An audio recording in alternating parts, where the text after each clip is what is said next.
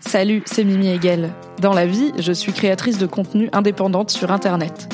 Vous pouvez me retrouver sur Twitch, sur Instagram, sur Twitter et sur Patreon sous le même hâte, à savoir MYMYHGL. Les podcasts disponibles ici sont principalement des replays de mes live Twitch. C'est pour ça que j'interagis avec le chat et que j'évoquerai parfois des éléments visuels que vous ne voyez pas. Merci de soutenir mon travail et bonne écoute. Oh my god, Internet, ça va ou quoi? C'est quoi le problème? Je suis un peu zinzou Ceux qui savent savent, j'ai besoin de contexte. J'espère que vous êtes ready pour la dingue. Pas la peine d'être désagréable. Et y a pas de naninana, non, n'hésitez pas à vous abonner. Ok. Let's go sur Reddit. C'est parti. Qu'est-ce que ça raconte? Alors, Reddit France, avec sa merveilleuse bannière estivale euh, featuring euh, nos chers présidents à la playa, et euh, certains plus réalistes que d'autres, je pense, quoi. Qu'est-ce que ça raconte? Deux campagnes de prévention de l'alcool enterrées par le ministère de la Santé. Bah, on va peut-être aller voir ça parce que on a parlé tabagisme, du coup, un petit peu, avec l'interdiction des puffs et le fait que je fume des méga clopes. mais on n'a pas parlé alcool, et ça peut être intéressant à infiltrer pendant un an chez les woke. Ben, on va être obligé de faire ça. Hein. On va d'abord faire petite session alcool et après on ira voir euh, le sujet qui picote quoi. Donc, alcool, deux campagnes de prévention enterrées par le ministère de la Santé. Un article de Radio France. De la cellule investigation de Radio France. Ok, je vais vous le lire comme d'hab. Le ministère de la Santé a annulé deux campagnes élaborées par Santé publique France, dont l'une avait pourtant été commandée par la Direction générale de la santé. Déjà, on adore tout ce qui est dépenser de l'argent pour faire des choses et ne jamais les publier. Les associations dénoncent le poids du lobby de la filière viticole. La Coupe du Monde de rugby vient de débuter en France, et comme de coutume, des cortèges de supporters se regroupent dans des bars ou à domicile pour regarder les matchs. C'était une occasion rêvée pour les acteurs de la prévention de rappeler que l'abus d'alcool est dangereux pour la santé. En prévision de la compétition, en novembre 2022, la Direction générale de la santé, la DGS, l'une des directions du ministère de la Santé, avait donc demandé à Santé publique France, l'Agence nationale de santé publique, de travailler sur une campagne de prévention sur le thème alcool et rugby. Elle aurait dû être diffusée en ce début septembre. Or, selon les informations de la cellule investigation de Radio France, elle a tout simplement été annulée. Tout était pourtant prêt. Le scénario, un coach de supporters, physique de costaud, devait rappeler aux spectateurs d'éviter les abus d'alcool. Ne laissez pas l'alcool vous mettre KO, disait le slogan, restez dans les cartons. Une autre campagne a connu le même sort, comme le révélait cet été le Canard enchaîné, édition du 12 juillet 2023. Intitulée Quand on boit des coups, notre santé prend des coups, elle montrait des personnes en train de boire un verre, avec sur l'autre partie de l'image les messages de prévention suivants. Boire de l'alcool multiplie les risques de troubles du rythme cardiaque, ou encore boire de l'alcool multiplie les risques d'AVC hémorragique. Et donc on a la pub euh, ici avec euh, voilà des personnes qui boivent des coups et euh, les effets sur leur corps. Une campagne assez basique. Cette campagne, qui a nécessité plus d'un an de travail, ne sera finalement pas diffusée sur les écrans de télévision ni publiée sur les panneaux d'affichage comme cela était pourtant prévu. Selon nos informations, les visuels des deux campagnes ont été présentés par Santé publique France en présence et avec l'appui de la DGS, donc la Direction générale de la santé, fin mai 2023 au cabinet du ministre de la Santé d'alors, François Braun. Quelques semaines plus tard, le coup prétombe. Ces deux campagnes sont annulées. Le ministère donne en revanche son aval pour une campagne de prévention à destination des jeunes. Intitulée C'est la base, elle reprend les principes d'une précédente campagne diffusée en 2019, à savoir faire attention à ses amis s'ils boivent trop, boire aussi de l'eau en soirée et ne pas oublier de manger.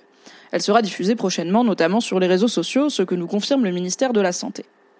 Dans le contexte d'un nombre important de campagnes portées par l'État et ses opérateurs, dont Santé publique France sur le deuxième semestre 2023, il a été décidé de revoir les priorités sur la thématique alcool et de prioriser la cible jeune, nous écrit un membre du cabinet.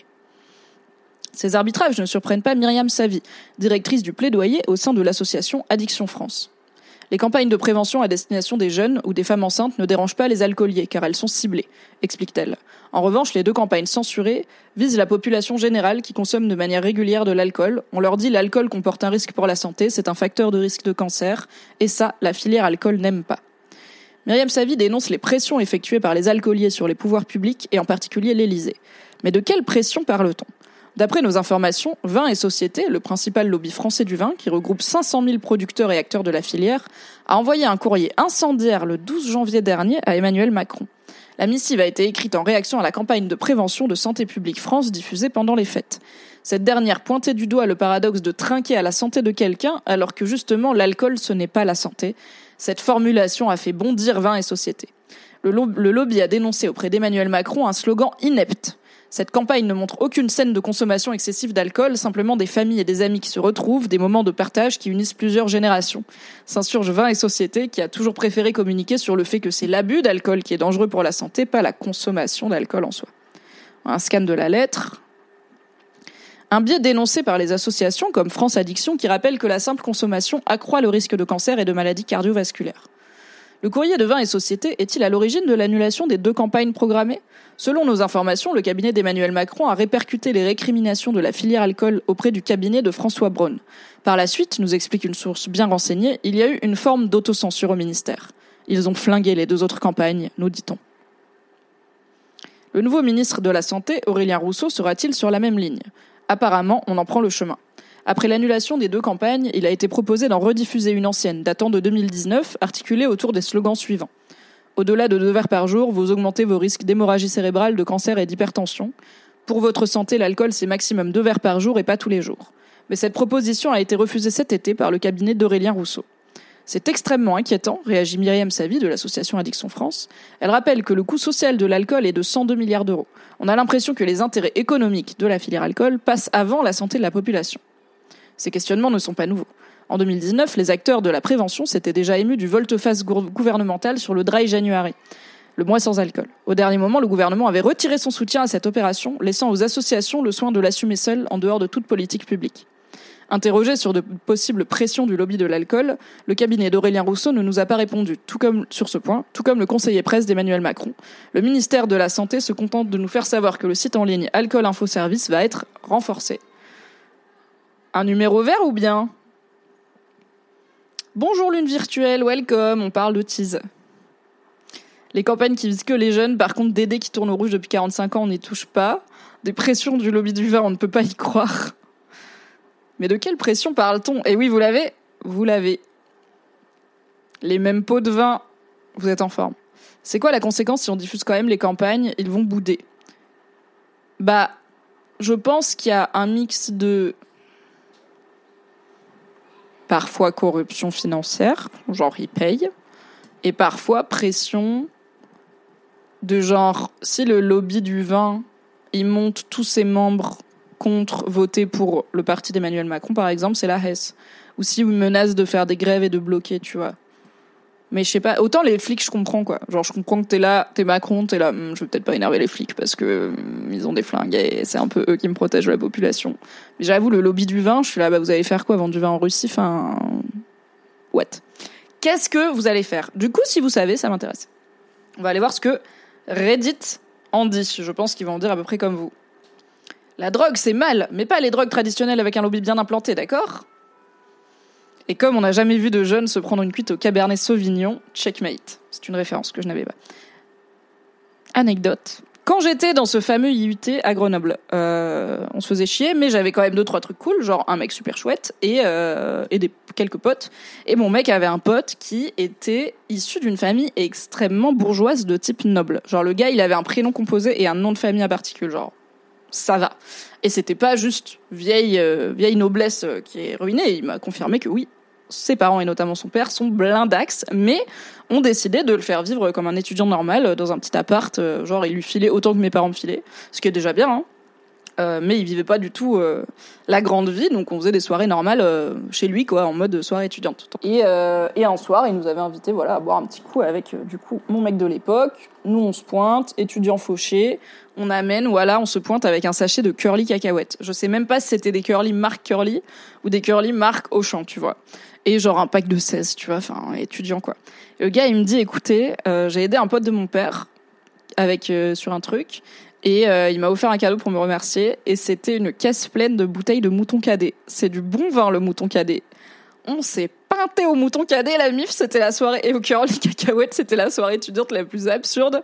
Mais donc voilà, même quand on n'a pas les sous de papa, on a parfois des avantages en nature et on n'est pas obligé de faire euh, des soirées étudiantes avec euh, le vin, le vin rouge pas cher là.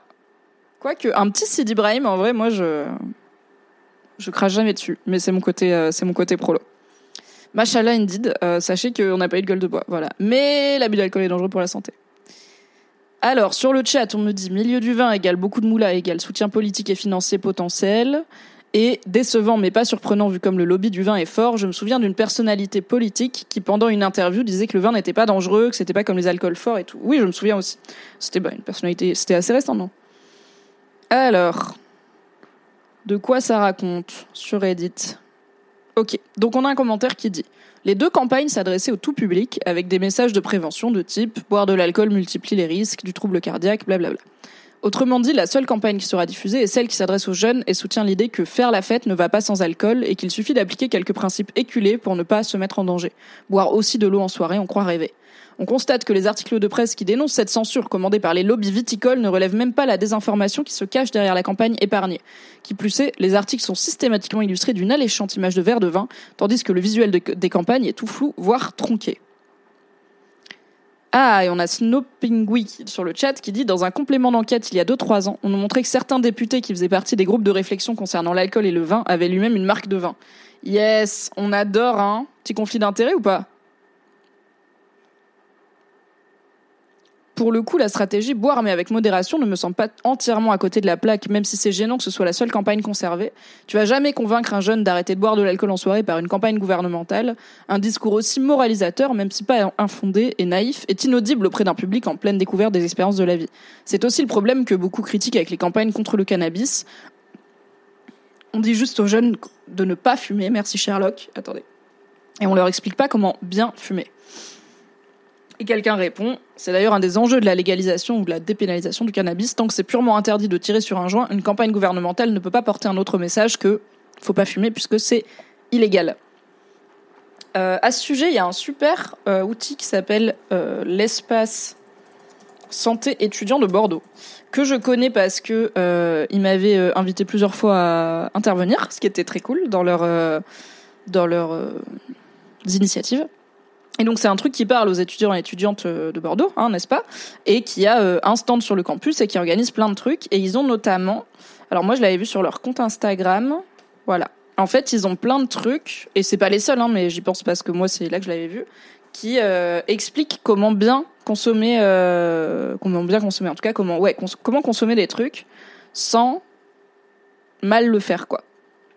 Euh, donc là, il y a des petits rappels en mode tu as le droit de, ne pas boire, mais ils avaient fait, voilà, par exemple sur le Poppers, ils expliquent les effets recherchés avec en plus des beaux designs qui pour le coup font pas du tout euh, communication gouvernementale euh, boring. Donc sur le Poppers, ils disent voilà, les effets recherchés c'est euphorie, excitation, chaleur, relâchement musculaire, etc. Les autres effets possibles et la durée d'agissement du truc et les effets à long terme aussi, les risques. Comment réduire les risques Du coup, bah comment voilà. L'idée c'est pas ne prenez pas de poppers, c'est si vous prenez du poppers, voilà comment bien en prendre. Donc espacer les prises.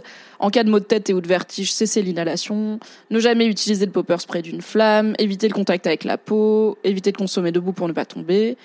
Et du coup, il y a une slide qui dit le, le, meilleur moyen de réduire les risques est de ne pas consommer. Cependant, si tu décides de le faire, de le faire quand même, essaye de consommer quand tu n'es pas seul et quand tu te sens bien, quelle que soit la substance. Ne consomme pas à jeun, ne conduis pas, ne mélange pas les produits. Pense à te protéger, à utiliser du lubrifiant en cas de rapport sexuel, en cas d'urgence, fais ça et tout. Donc je trouve que c'est vachement bien parce que c'est une façon de faire de la prévention. Et encore une fois, je sais que c'est pas que qu'ils font, hein, que ça existe beaucoup, notamment dans le monde de la nuit, de la fête, etc. Mais je trouve que c'est hyper intéressant comme façon de parler de drogue et euh, de consommation de substances sans être dans un discours euh, hyper moralisateur de c'est pas bien, il faut pas faire ça, euh, et en proposant un truc qui est vraiment, je trouve, adapté à la cible. Moi, quand j'étais à la fac, si j'avais vu ça, ça m'aurait mille fois plus parlé que les trucs gouvernementaux en mode c'est pas bien, quoi. Il manque juste un mot sur le consentement. Je suis pas sûre que le truc se marche avec le poppers parce que je pense pas que le poppers, ça, en fait, ça a un effet vraiment très court. Donc je sais pas si ça peut vraiment brouiller ton consentement. Mais en effet, c'est vrai que dans la partie euh, rapport sexuel notamment, il pourrait dire en plus de lubrifiant, etc. Euh, fais attention à ce que tout le monde soit consentant. Euh, je regarde si sur une autre drogue ils le disent. Ouais, non, en fait, ils ont, euh, ils ont la même base de conseils et ils changent juste euh, un petit truc sur que dit la loi. Par exemple, sur le LSD, sa détention et sa consommation sont interdites. Alors sur le popper, s'il rappelait juste que la vente est interdite aux mineurs, mais que voilà, le popper c'est en vente libre. Donc euh, voilà, je trouve que c'est hyper chouette comme initiative, mais en général, euh, l'espace santé étudiant euh, de Bordeaux fait vraiment un travail de fou que j'aurais beaucoup aimé moi avoir quand j'étais étudiante. Et voilà, donc bravo à l'espace santé étudiante de Bordeaux que j'embrasse. Et donc ça rebondit sur ce que disait Reddit sur en fait ça ça n'a pas de sens de faire des campagnes qui se limitent à ne consommer pas euh, parce que euh, ça va pas marcher. Mais d'un autre côté, faire une campagne qui se limite à buvez un peu d'eau en même temps que vous vous bourrez la gueule, c'est quand même euh, peut-être il y a un entre deux quoi. Dernier commentaire sur Reddit qui dit On attend les viticulteurs de Reddit France venir faire la propagande pour nous parler de leur métier fabuleux, dire que ce sont des petits artisans qui font battre le cœur de la France, qu'ils sous-payent des ouvriers des pays de l'Est pour les vendanges, mais promis c'est qu'ils n'ont pas le choix. Puis la pollution des sols, il faut bien, sinon les rendements sont trop bas, vous comprenez? Et puis eux, c'est du bon alcool, c'est pas pareil. L'alcool coûte plus de 100 milliards par an à la France, mais bon, on exporte pour 17 milliards, alors la balance commerciale, c'est important. À quand un gouvernement qui mènera une vraie politique de santé publique agressive vis-à-vis de l'alcool? Vu l'article, on va devoir attendre longtemps. Ah, mais on renforce la ligne alcool info service, donc tout va bien, le fameux numéro vert. Est-ce que vous voulez, vous, parce que en vrai, je suis un peu en dissociation de, je suis là, genre, probablement que fondamentalement, oui, c'est bien d'aller vers une société où il y a moins d'alcool, où il y a moins d'addiction, et je sais les ravages que font l'alcool. Euh, j'ai des gens proches qui ont des problèmes avec l'alcool. J'ai moi-même une histoire pas hyper simple avec l'alcool. Donc, I get it. Et en même temps, je suis là. Des fois, j'aime bien. Donc, j'ai pas envie de vivre dans un monde où je crois que c'est en Suède, non, ou en Norvège, peut-être les deux, où il y a un truc où genre tu peux pas acheter l'alcool après une certaine heure. L'alcool se vend que dans certains magasins, un peu comme le tabac. C'est hyper taxé, ça coûte hyper cher. Moi, je suis là et j'ai envie de vivre dans un monde où je peux passer au casino, me prendre une petite bouteille de vin euh, avant de rentrer le soir, quoi. Mais le problème, c'est que c'est aussi ce monde qui fait que si j'ai envie de boire deux bouteilles de vin par jour, je peux. Donc, ah, ah. avant d'interdire, commençons par mieux informer les gens, c'est déjà la base. Oui, mais tu vois, en soi, je pense qu'il y a quand même plein de gens qui sont informés des dangers de l'alcool. C'est un peu comme la clope. Genre, pour moi, il faut qu'il y ait, si on veut vraiment réduire la consommation d'alcool, il faut qu'il y ait, oui, des campagnes de sensibilisation et des obstacles pratiques à acheter et consommer trop d'alcool. Parce que sinon, ça va pas suffire, quoi.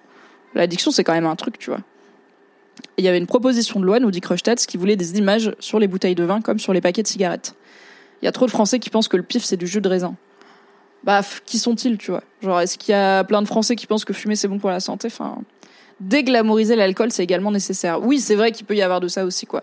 Ça peut faire partie des, du soft power pour euh, un peu comme euh, on, on fume plus dans les films et tout, quoi. En Suède, tu peux pas en acheter hors des magasins spécialisés, mais pour l'avoir vécu, c'est pas grave. Si tu veux fêter un truc, ça marche très bien, mais ça évite d'être tenté par une petite bouteille au casino. Excellente question à laquelle je n'ai pas la réponse en tant que personne ayant moi-même une étrange relation à la chose. On est ensemble. Est-ce qu'on peut aussi choisir notre mort à un moment donné à quoi bon vivre jusqu'à 90 ans? Alors qu'il pue que l'euthanasie et la fin de vie euh, choisie est un autre sujet dont on parlera probablement à l'occasion d'une actu ou une autre sur Reddit. Il faut une meilleure prise en charge des addicts, c'est vrai, et peut-être une meilleure euh, déjà un meilleur ciblage de c'est quoi l'addiction parce que pour le coup autant je pense qu'il n'y a pas grand monde qui pense que l'alcool c'est genre que bon pour la santé mais il y a plein de gens qui savent pas où ça commence à avoir un problème avec l'alcool et notamment euh, en fait t'as pas besoin d'être au PMU à 7 du mat avec ton ballon de rouge pour avoir un problème avec l'alcool. Moi j'ai un problème avec l'alcool et genre euh, ça va quoi. Je suis pas là à teaser avec vous à 11h du mat un lundi quoi réduire certaines raisons qui font qu'on boit pour compenser, donc se débarrasser du capitalisme ainsi que du patriarcat. Et après, on arrête l'alcool. Ça marche, c'est un bon deal. Let's go. L'alcool a un poids trop culturé en France, d'où la difficulté de faire de la prévention comme sur le tabac. Ouais, et déjà le tabac c'est compliqué. On est un pays qui fume beaucoup, on est un pays qui est très détendu sur les clubs par rapport à beaucoup de nos voisins, et c'est encore plus choquant pour des gens qui viennent, euh, qui de Nouvelle-Zélande, qui du Japon, euh, dans des endroits où fumer c'est soit très cher, soit très restreint en termes de où est-ce qu'on peut fumer et tout. D'être là à Paris, euh, ta vie c'est 15 sur 15 quoi. T'es vraiment dans la rue, tu es dans une forme de ah bon bah je suis dans le tabagisme passif ou actif très vite quoi taxer plus, plus, plus, ça me paraît pas idiot, ça freine. Et effectivement, et c'est pour ça que les lobbies vont faire pression contre, parce que ça freine, donc ça fait moins de ventes. Tous ces gens tomber dans l'alcoolisme plutôt que de voir un psy. Oui, euh, entre autres, euh, clairement, euh, on parlait d'anxiété. Guess what, le Xanax, c'est mieux que boire trop de vin pour gérer son anxiété, car le lendemain, on n'a pas la gueule de bois et on se flingue pas le foie quand tu es jeune ado, tu te dis que c'est le maximum du fun d'être ivre et que c'est tellement marrant de raconter l'histoire de machin qui a gerbé à telle soirée, ça devient ridicule, mais ça reste une réalité pour beaucoup.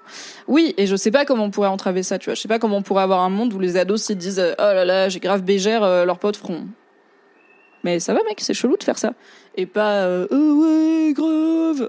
Je sais pas c'est une passade obligée ou pas d'être un peu con avec la tease, euh, mais c'est clairement un début de spirale potentielle, quoi. Je suis sûrement biaisée par les stages hospitaliers, hospitaliers, mais la plupart des patients et même des gens de mon âge, 27 ans, ne sont pas du tout au courant des recommandations. Et bien que ce soit ok d'être en dehors des fameuses recommandations, justement, parfois, beaucoup de gens ne se rendent pas compte que leur consommation qu'ils considèrent comme normale est bien au-dessus de la normale. Oui, ça c'est vrai. Ça c'est vrai. Euh, l'alcool coûte moins cher que le psy. Alors ça dépend de ta conso, euh, mais si tu chopes un psy à genre 50 euros de l'heure et que tu le vois une fois par mois, je pense que perso, je dépense plus que 50 euh, balles d'alcool par mois. Donc ça coûte moins cher si tu en consommes tous les jours. Enfin, en fait, tu peux, vas pas voir ton psy tous les jours, mais je pense qu'à long terme, c'est rentable. Et aussi, tu seras en meilleure santé. Et on est ravis. Ou alors il faut le psy remboursé par la Sécu. Tout à fait, ça, ça ferait pas de mal.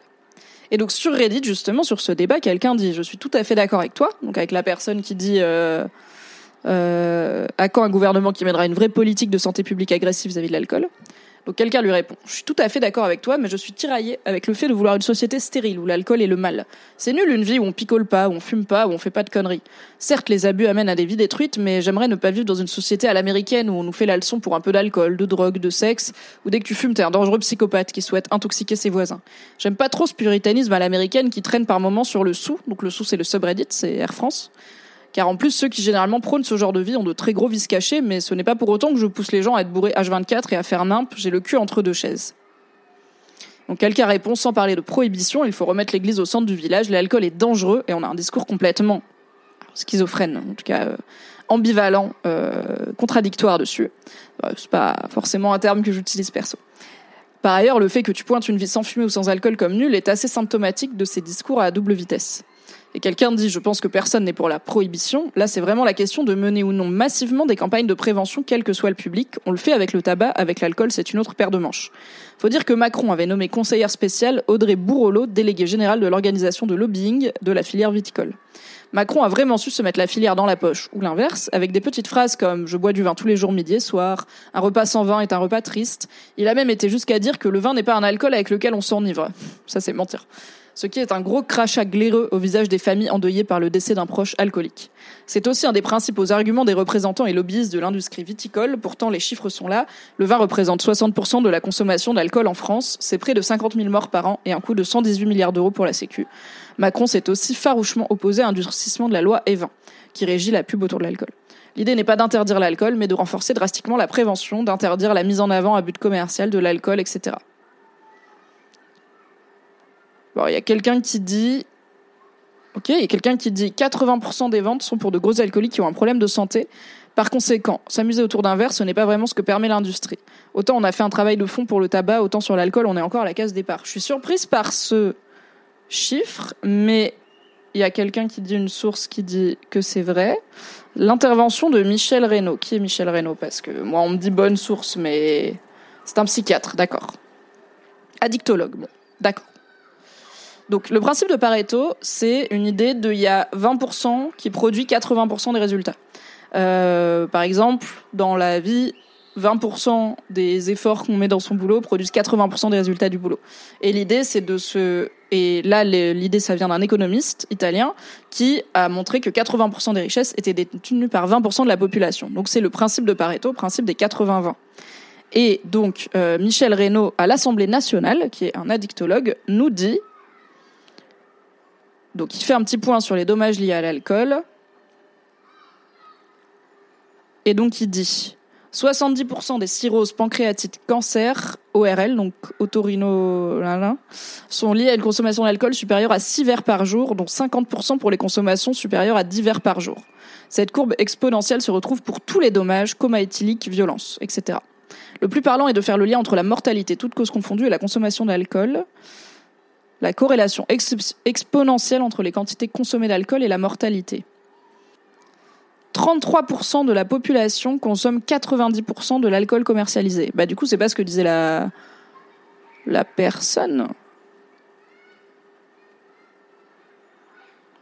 Les ventes de l'industrie alcoolière se concentrent à 75% sur les populations ayant un problème avec l'alcool ou des consommations excessives susceptibles d'en engendrer un. Ok. Ok, donc en fait, en effet, une immense partie des ventes vont à des gens qui ont déjà... Ok, Les alcooliers prétendent prôner une consommation modérée, mais si 80% des Français sont au-dessous du seuil de 3 verres par jour, ce sont les 20% restants qui consomment les trois quarts des alcools vendus. Le modèle économique des alcooliers est bâti sur des consommations excessives. Donc en vrai, oui. Les alors, il sort ça d'où? Bah, Il sort donc de l'intervention d'un addictologue à l'Assemblée nationale qui se base sur des chiffres de l'OMS, de l'OFDT, de Santé publique France. En vrai, ça a l'air legit, hein Ça a l'air vraiment legit. Et donc la personne dit comme le risque donc l'addictologue dit comme le risque relatif croît de manière exponentielle en fonction de la consommation journalière, il est donc possible de réduire considérablement la morbimortalité, donc ouais, ok, en se concentrant sur les consommations excessives. Schématiquement, 80% des Français boivent dans des limites acceptables. En revanche, les 20% restants concentrent 80% des dommages, mais aussi 75% des ventes et des bénéfices. Il faut donc réduire et dénormaliser ces consommations excessives, en particulier chez les jeunes.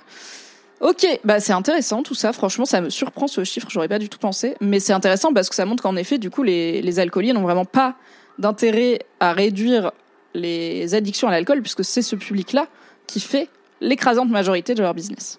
Voilà. Il y a The Warrior Inside sur le chat qui nous dit J'ai l'impression qu'en plus c'est un fait qu'il y a des gens qui se côtoient juste pour picoler. C'est normal de vouloir se sentir aimé et entouré, mais quitte à faire autant réduire son cercle d'amis pour se sentir vraiment aimé. Euh, ouais, euh, c'est vrai, la, qualité sur la quantité.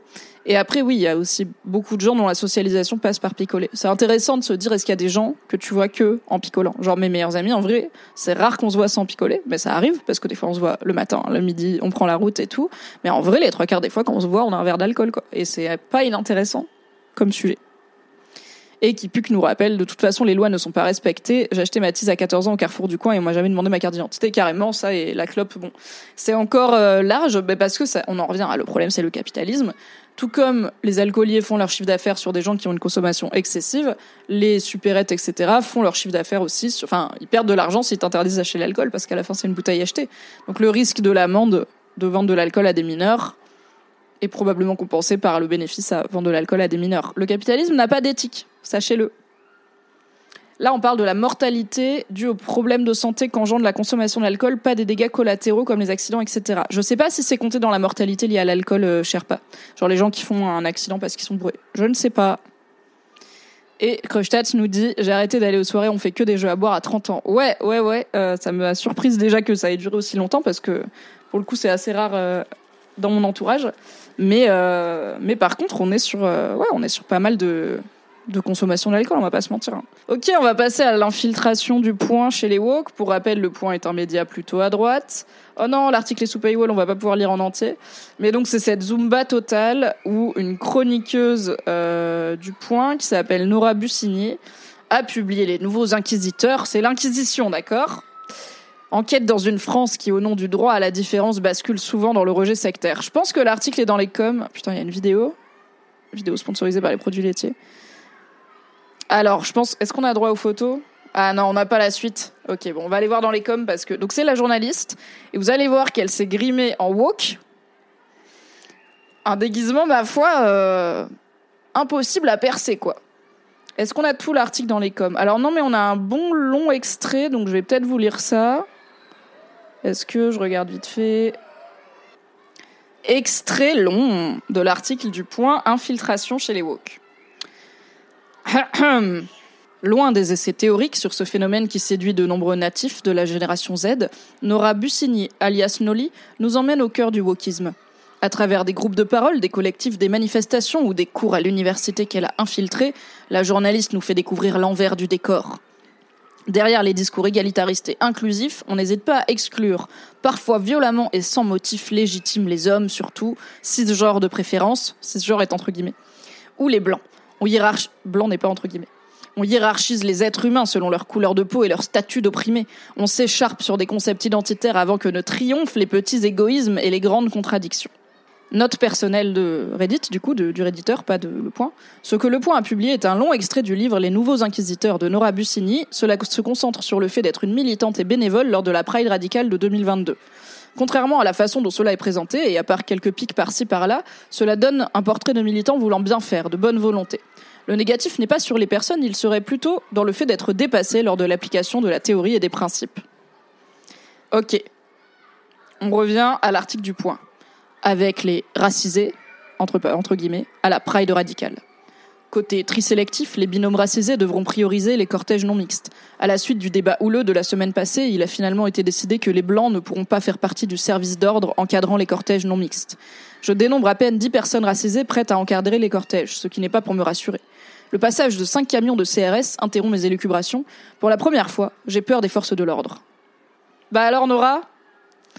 Je repense aux propos de militants antiracistes. Les blancs ne savent pas ce que c'est que d'avoir peur devant des policiers ou des CRS. Je ne sais pas si cette peur est conditionnée par les heures passées à la formation autour de la question des violences policières, mais comme je suis pour une fois aux premières loges, je me promets d'être aujourd'hui la plus objective possible. La Go, elle a eu 10 minutes de OK, c'est quoi les bails avec les violences policières? Elle est là, quoi Maintenant j'ai peur des flics. Est-ce que j'ai été brainwashed? Je suis là, bah maybe tu regardes pas les infos, frère Enfin, quoi? Ok. Les binômes ne doivent jamais se séparer, même pour aller aux toilettes, nous rappelle Nox d'un temps ferme. Avec Alice, nous rejoignons le cortège des racisés alors que le coup d'envoi du départ doit être bientôt lancé. J'entends des bribes de conversation parmi les personnes présentes. Enfin des gens comme nous, où l'année dernière la mixité n'était pas aussi établie. Alors que l'équipe de la Pride radicale s'affaire autour des micros, des enceintes et des chars afin d'entamer les discours, je propose à Alice de commencer à maintenir la non-mixité du cortège des non-racisés, autrement dit éloigner les blancs. Ok.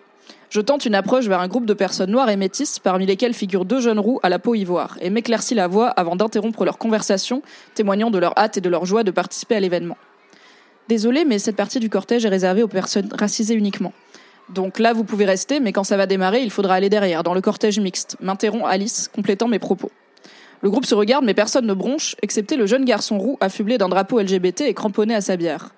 Mais je sais pas si je suis racisé, moi, ça veut dire quoi? nous demande-t-il perplexe. Je repense à la manière dont les militants commentent et répondent dans les groupes Facebook que j'ai réussi à rejoindre. J'aime bien comme elle dit j'ai réussi en mode. C'était dur, non? C'est des groupes Facebook, frère. Et, trouve la réponse parfaite. As-tu déjà vécu du racisme? Sinon, cela veut dire que tu n'es pas une personne racisée, et cet espace est un lieu safe en non-mixité. Alice me regarde avec approbation et opine du chef. Pardon, vous avez raison, désolé pour lui, on s'en va, s'empresse de s'excuser son ami, l'entraînant avec elle en baissant les yeux. Nous continuons à aborder les groupes dont la docilité me déconcerte. Je guette chaque grimace indignée ou mouboudeuse, mais la soumission des personnes blanches est immédiate. Frère, pourquoi avoir de la soumission là où tu peux juste voir du respect des règles déjà et de c'est une pride radicale, il y a des cortèges mixtes, il y a des cortèges non mixtes. Elle a pas dit barrez-vous, elle a dit si vous voulez être ensemble, vous allez dans l'autre cortège. La soumission des personnes blanches est immédiate. Je vais titrer ce podcast La soumission des personnes blanches. On a un retard monstre parce que chaque assaut fait des discours et qu'on a du mal à imposer la non-mixité des cortèges, nous confie Nuage, occupé à regarder Iris discuter avec deux patrouilles de police arrêtées le long du boulevard. J'ose lui demander si les policiers empêchent le lancement de la manifestation sans m'attendre le moins du monde à la teneur de sa réponse. Non, mais le problème, c'est qu'on peut pas leur dire qu'on doit demander aux blancs d'aller ailleurs. On est obligé de leur mentir parce que c'est illégal de refuser des blancs à cause de la loi sur le séparatisme. Je scrute les visages d'Alice et des autres présents, attendant de voir si l'un d'eux semble choqué, mais tous opinent du chef, à ma grande surprise, sans broncher. Putain, j'en ai marre Le flirt, front de, libération transfemme. Donc transfemme, ça veut dire transféminine. C'est souvent un mot qui est utilisé pour parler des femmes trans. Donc c'est des femmes qui sont nées dans un corps qui a été assigné au genre masculin à la base, mais en fait non, c'était des femmes, et qui du coup, pour beaucoup, entament une euh, démarche de transition qui peut être hormonale, opératoire ou simplement sociale via les vêtements, via l'attitude et puis via euh, les pronoms, etc. qu'on utilise. Donc le flirt, Front de libération transfemme, avait exigé une non-mixité trans, j'avais cousu des drapeaux, briefé tout le monde et maintenant ils ont changé d'avis, tout le monde a le droit de participer au cortège et en plus eux aussi veulent faire leur discours maintenant, ça risque pas de démarrer. Tempête Iris en nous rejoignant tous. Impossible à calmer malgré nos tentatives, elle semble écœurée que le cortège des transgenres soit finalement autorisé aux personnes cis. Wow, on n'a pas de guillemets autour de cis cette fois-ci. Euh, mais c'est après, je rigole un peu de la galère d'organisation parce que pour le coup, j'avoue, les événements où il y a 1000 groupes qui ont 1000 critères et tout, c'est compliqué. Enfin, ouais, c'est en retard quoi, mais c'est pas très grave. Si dans les premiers temps les manifestants blancs obéissent et s'écartent en s'excusant, je remarque que plus ils sont alcoolisés, moins la tâche s'avère facile. On en revient à l'alcool. Avec Alice qui rechigne à me voir m'éloigner ne serait-ce que de quelques mètres, nous éprouvons beaucoup de difficultés à repousser les blancs attirés comme des mouches par l'ambiance. Hé, eh, toi Oui, c'est à toi que je parle Je me retourne et je vois foncer vers moi un homme, âgé d'une petite quarantaine d'années, furieux. Il paraît que c'est toi qui as demandé à mon compagnon et à mes amis de partir parce qu'ils sont blancs, c'est vrai? Je déglutis et tente de faire taire ma fâcheuse tendance à l'impulsivité pour lui répondre d'une voix assurée que je ne fais qu'obéir aux consignes de la Pride, radicale et des associations. Mais j'en ai rien à foutre, tu te rends compte, c'est horrible ce que tu fais. On est un couple gay, on est avec nos amis, on est heureux et fiers de défiler main dans la main avec eux, et toi tu nous sépares parce qu'ils sont blancs. En repensant aujourd'hui à cette scène, je ne peux m'empêcher de déplorer cette facilité avec laquelle j'ai pu devenir cette autre personne. Comment la journaliste en... Attendez, attendez, Jean Moulin. Comment la journaliste en immersion, prête à montrer toutes les contradictions et violences de cette frange du progressisme, a pu devenir aussi vite ce bon petit soldat, frustré d'être contredit pendant qu'il fait régner l'ordre pour le plus grand bien? Eh, 1984 ou pas? Ne suis-je pas là au cœur du questionnement que tente de poser ce livre? Par quel lavage de cerveau, mécanique d'acquiescement, effet d'emprise Ai-je soudain pu devenir cet automate, prêt à faire partie d'un système qui divise au lieu de rassembler? Frère, tu t'es infiltré dans la Pride. Ton compagnon et tes amis ont tout à fait le droit de défiler dans d'autres cortèges mixtes. Ici, ce sont uniquement les personnes racisées, ce qui n'est pas leur cas, donc ils doivent partir. Mais toi, euh, je te défends de dire que je suis racisé parce que je suis arabe. C'est contre-productif ce que vous faites. Si c'est ça le vivre ensemble, je trouve ça odieux. Tu nous empêcheras pas de marcher où on veut, on est dans la rue.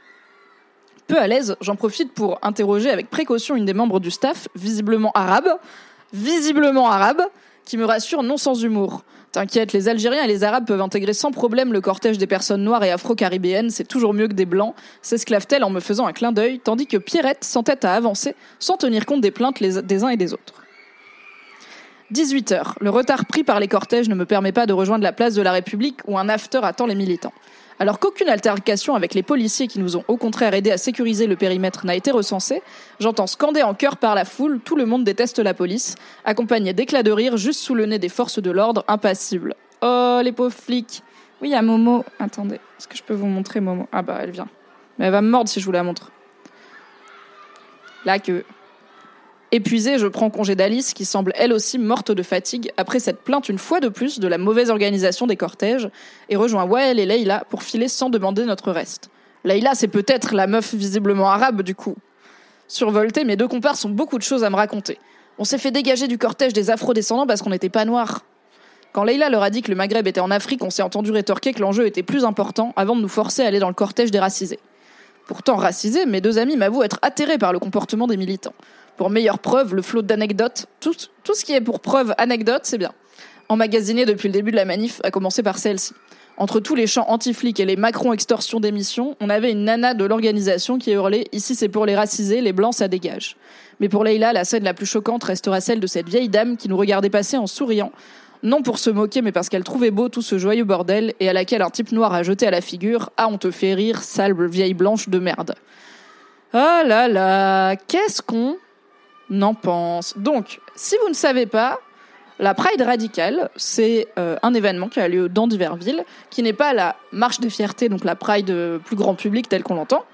La Pride radicale, c'est une Pride alternative qui vise à repolitiser la marche des fiertés et les questions LGBT+, en mettant notamment l'accent sur l'intersection des luttes, à savoir y compris la misogynie noire, qui peut être la misogynie que vivent les femmes noires, mais aussi les femmes noires lesbiennes par exemple, et euh, en faisant, voilà, il y a des cortèges en non-mixité, que ce soit des cortèges en non-mixité trans, en non-mixité euh, de personnes racisées, et la non-mixité en tant qu'outil militant, si vous ne connaissez pas. L'intérêt, c'est de déjà visibiliser les groupes, de montrer, parce que si tu as des personnes qui sont isolées, éparpillées au milieu d'une foule majoritairement blanche, par exemple, elles sont moins visibles que si elles sont rassemblées. Et rappelons que ça reste pour celles et ceux qui veulent. Tout le monde peut aller dans le cortège mixte, il n'y a pas de problème. C'est pas parce que tu es noir qu'on va te mettre dans le cortège des noirs, mais si tu veux être dans un cortège en non-mixité, bah, la Pride radicale le propose. Je ne sais pas si la Pride classique, euh, oui. J'ai pas été cette année. Toi, Crochet, si tu y étais, je sais pas comment ça se passe. Et euh, ça permet aussi d'avoir en fait des dynamiques différentes euh, dans des groupes de parole notamment. En fait, on parle pas pareil entre personnes concernées par la même oppression, discrimination, et entre un groupe mixte entre des personnes qui sont concernées et des personnes qui ne sont pas concernées. Ça peut demander, quand il y a une mixité, des efforts de pédagogie supplémentaires où il faut reprendre les bases, où il faut leur expliquer notre vécu, etc. La non mixité, c'est pas vraiment une volonté de société, de modèle de société à la fin, bien sûr. Il n'y a pas grand monde, en tout cas dans le féminisme et l'égalitarisme qui me ressemble, qui euh, vote pour un retour de la ségrégation genrée et encore moins raciale, c'est ponctuellement, à des moments, c'est utile et c'est toujours sur la base du volontariat. Si tu veux aller dans un truc mixte, si tu veux parler féminisme avec des mecs, littéralement vas-y. Juste, il y a des espaces qui sont ponctuellement ou de façon permanente non mixtes. Voilà. Oui, et après, comme dit Kreustadt, il existe des gens radicaux dans tous les camps et surtout, il existe des cons dans tous les camps. Si la dernière anecdote, donc sur le mec qui insulte une meuf, est vraie, peut-être que le mec est bourré, peut-être qu'il est juste intolérant. En revanche, la meuf est déjà biaisée dans son enquête puisqu'elle y va comme un safari et non pas pour apprendre et en savoir plus, ce qui biaise le résultat.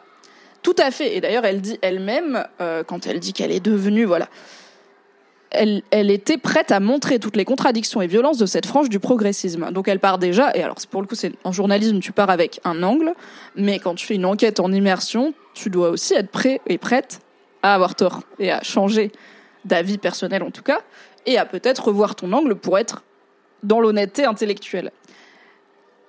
Mais elle avait clairement, oui, euh, et j'en ai chez Le Point, elle avait euh, clairement une, une, idée reçue sur euh, comment ça va se passer. Ok, je vais lire un peu vos commentaires. Mon Dieu, ces groupes qui veulent des droits pour tous, vraiment quelle décadence, on est d'accord?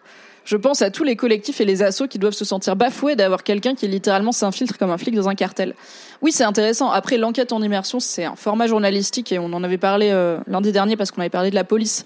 Il y avait un journaliste, par exemple, euh, qui s'était infiltré, qui avait sorti un livre qui s'appelle Flic, qui s'était infiltré dans la police. C'était sorti il y a deux, trois ans, ça avait pas mal parlé c'est on a Florence Obna qui s'est euh, infiltrée euh, parmi euh, des femmes de ménage sur des bateaux à Ouistreham, etc. Donc en vrai, la démarche existe de s'infiltrer pour voir et rendre compte de comment ça se passe. Après, je suis d'accord que ça pose un peu question. Là, on est sur un métier, enfin sur un métier, sur une des, des, démarches où on est euh, face à des populations potentiellement vulnérables, discriminées, etc., il peut y avoir un problème de confiance derrière euh, de, euh, bah, en fait, comment on sait que la prochaine meuf blanche un peu chelou qui arrive, elle est là par bonne volonté et parce qu'elle a des valeurs communes avec nous, ou elle est pas là pour se faire mousser en mode enquête, quoi. En effet, Clova note que les blancs sont sans guillemets, alors que les racisés et les cisgenres sont parfois avec des guillemets, parfois pas. On n'est pas, on n'est pas en harmonie sur le point. On n'est pas sûr de ça, quoi. Ah bah tiens, tiens, quand on n'est plus en full privilège, on a peur. Oui, parce qu'elle se met à avoir peur des flics quand les gens lui racontent euh, les exactions que les flics peuvent faire peser, notamment sur des populations minorisées, donc des populations racisées, des femmes, des populations LGBTQ, etc. Donc euh, en effet, elle avait plus peur des flics à la Pride radicale que quand elle est euh, petite meuf blanche sans perruque rose dans la rue qui va pas à la Pride radicale anyway quoi.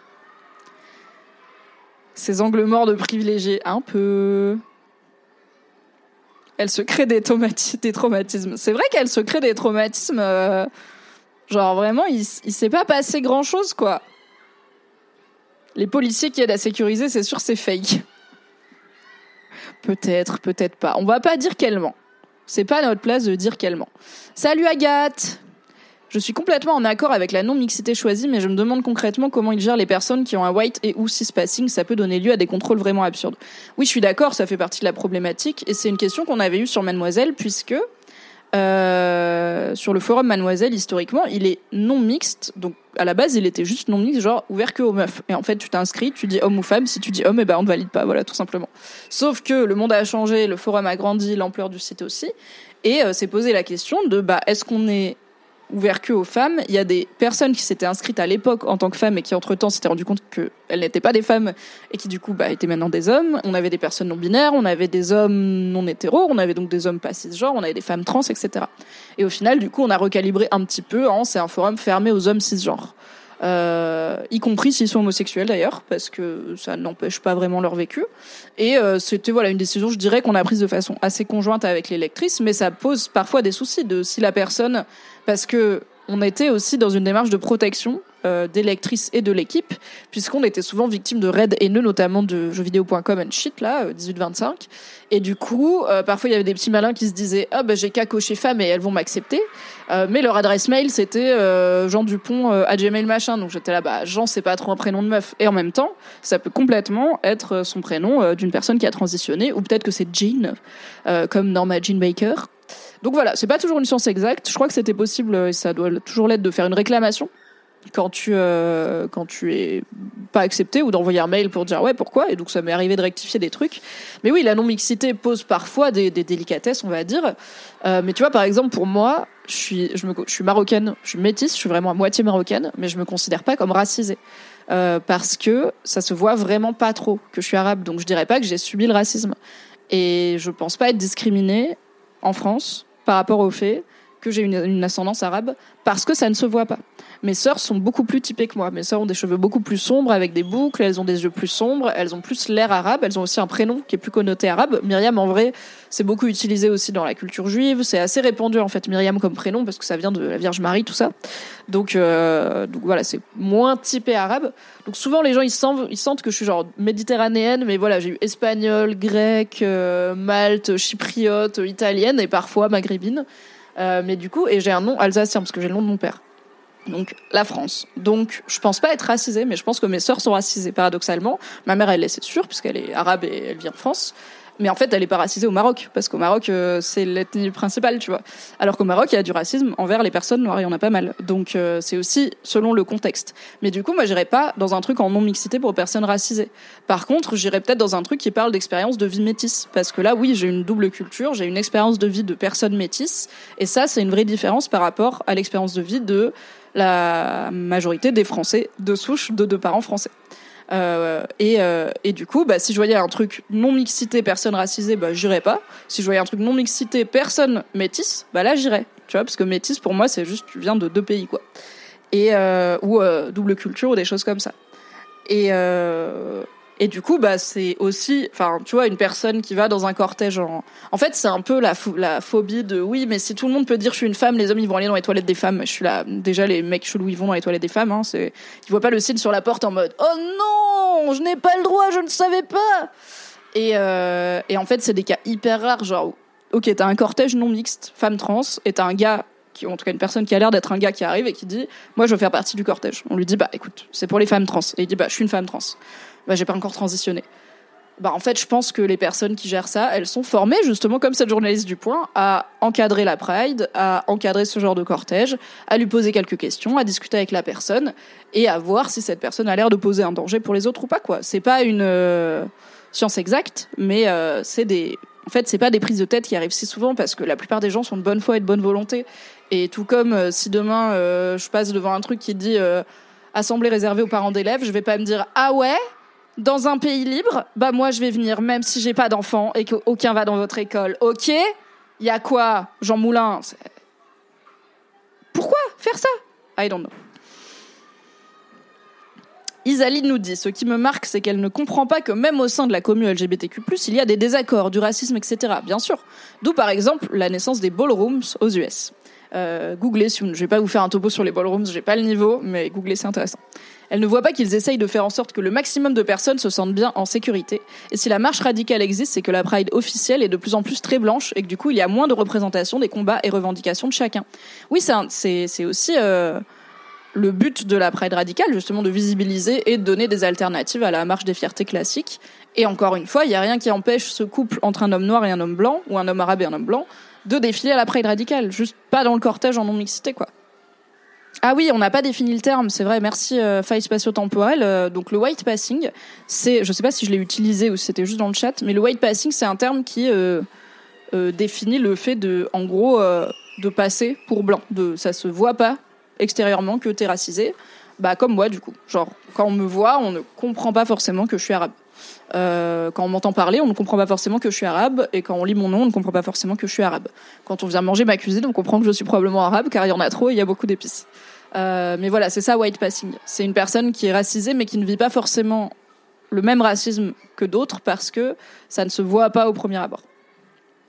Cette journaliste nous dit Denis Denis, bonjour Denis, bonjour Denis, est reporter chez Factuel, le média fondé par Christine Kelly, la dame qui s'est laissée piloter par Dieu pour donner la parole à Zemmour. Oh là là, quelle vie Quelle vie au sujet du métissage marocain alsacien, as-tu lu La vie des eaux de Leila Slimani? Non, mais ma sœur, euh, ma sœur me l'a me l'a chaudement recommandé, donc c'est sur ma liste. Par contre, j'ai lu euh, Illégitime de Nesrin Slawi, qui est vraiment très cool, et où elle parle plutôt du rapport qu'on peut entretenir avec sa culture euh, arabe, et notamment de la honte qu'on peut ressentir quand on est jeune, notamment, à être à moitié marocaine, comme elle et moi.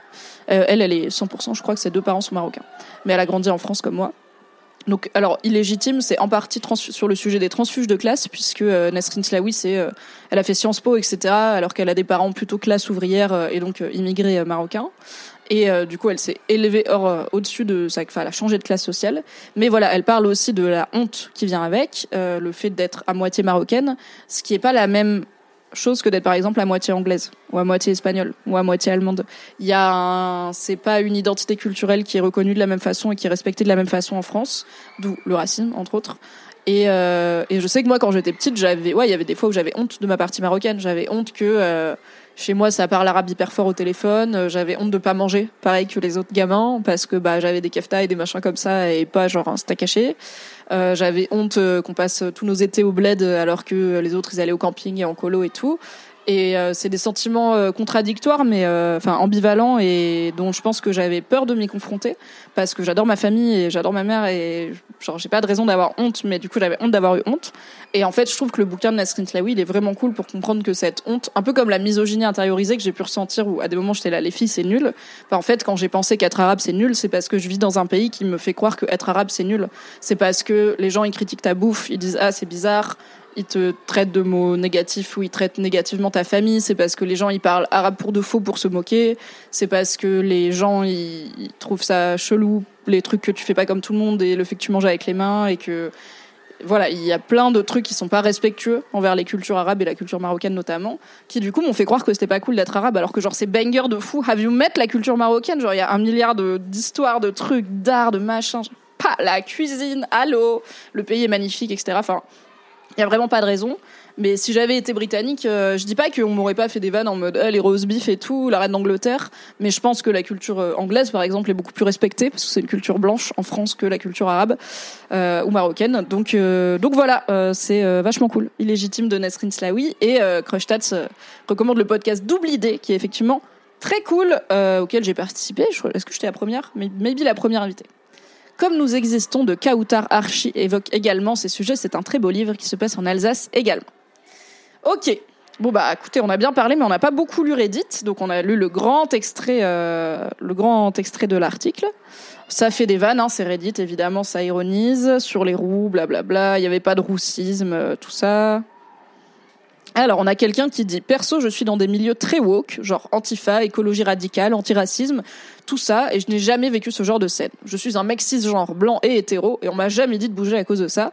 Par contre, en manif, on m'a déjà demandé de bouger car j'étais au niveau du cortège de tel parti ou tel syndicat et que j'en faisais pas partie. En vrai, c'est pareil, wesh.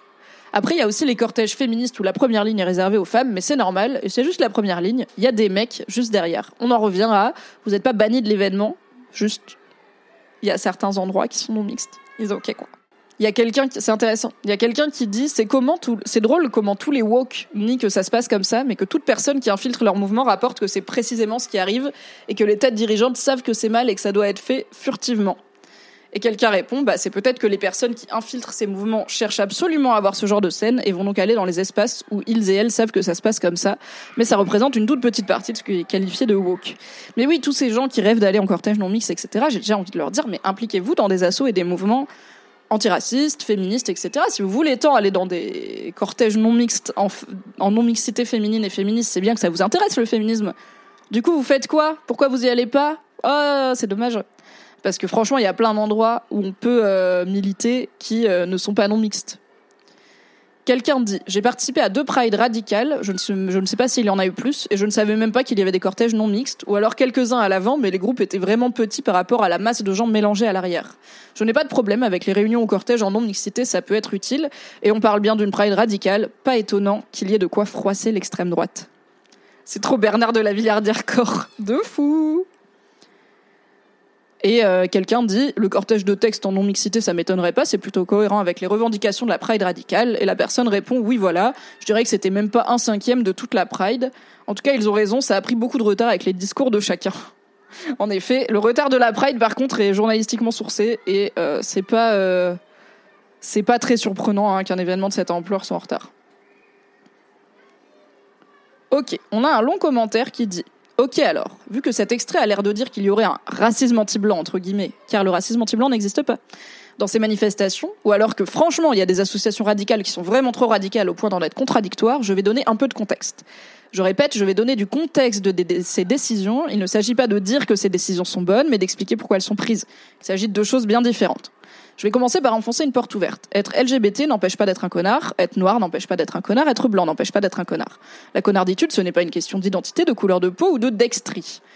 Une fois cette porte ouverte enfoncée, on se rend facilement compte d'un truc, c'est possible d'être LGBT et raciste, ce n'est pas contradictoire.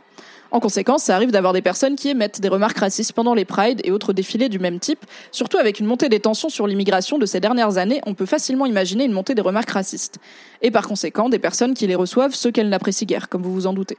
Le problème, c'est que ce genre de défilé, c'est prévu pour être un endroit où on peut être soi, sans jugement. Alors quand tu te fais juger sur ta couleur de peau, c'est contradictoire. Parfois, c'est même vécu comme une trahison. Ce sont des choses qui se remontaient aux oreilles des organisateurs de ces manifestations, qui avaient donc plusieurs choix.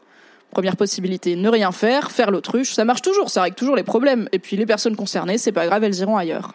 Deuxième possibilité, engager plus de personnes pour encadrer les manifestations, ce qui n'est pas toujours possible pour des raisons de moyens parfois, mais aussi de formation. On ne peut pas juste balancer n'importe qui et lui dire encadre ce petit bout-là et démerde-toi. Faire ces formations, ça coûte du temps, de l'argent, du personnel, déjà cruellement en manque, donc pas possible. Troisième possibilité, celle qui est décrite dans l'article, on met un endroit dans le cortège où les personnes concernées pourront être à l'abri même si ça implique de séparer les autres. Voilà, fin du contexte. Et après la personne dit qu'elle est mal à l'aise avec la solution du coup des endroits en non-mixité, qu'elle aime pas cette solution, mais que si elle était à la place des personnes qui ont dû la prendre, elle voit pas quelle autre décision elle aurait pu prendre. Parce que si je dis tout est mieux que de séparer des gens, je laisse des personnes risquer de subir le racisme. Si je dis la protection des personnes passe avant tout, la seule solution, c'est de faire soi-même de la discrimination. Indeed, c'est un plutôt bon résumé de, des problématiques autour de la non-mixité. Et je rappelle qu'encore une fois, il y a dans le même événement plein de cortèges mixtes.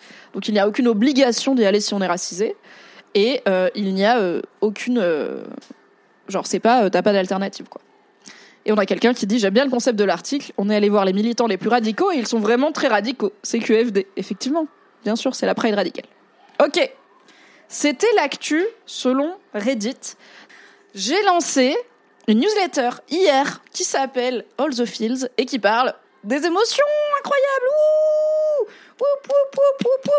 C'est une newsletter en accès gratuit, ce n'est pas payant, ce n'est pas sur mon Patreon, c'est sur Substack, un outil de newsletter. Et euh, c'est un dimanche sur deux à 21h. Vous mettez votre petit mail et un dimanche sur deux, à 21h, vous recevrez une alerte, la newsletter dans vos mails ou à lire sur Substack. C'est en accès libre, donc vous pouvez d'ores et déjà euh, aller sur le site et lire le premier épisode qui est sorti hier, qui s'intitule Se jeter à l'eau. Voilà, merci d'avoir été là, c'était grave cool. Je vous fais des gros bisous, passez une bonne semaine et à très vite. Bye Merci d'avoir écouté cet épisode. Pour soutenir le podcast, pensez à lui mettre 5 étoiles et un gentil commentaire sur votre appli préférée. Si vous voulez encore plus de Mimi dans vos oreilles, vous pouvez retrouver mes débriefs de séries sur le flux Mimi Hegel débrief les séries, tout simplement. M'écouter avec la créatrice de contenu Marie Kigai chaque mardi dans le podcast BFF et me retrouver tous les dimanches en compagnie de Fabrice Florent dans notre podcast cinéma Le Film Club. Tous les liens sont dans la description. Merci à Valentin Nortier pour le générique et à Pop Music Production pour le montage. Et très belle journée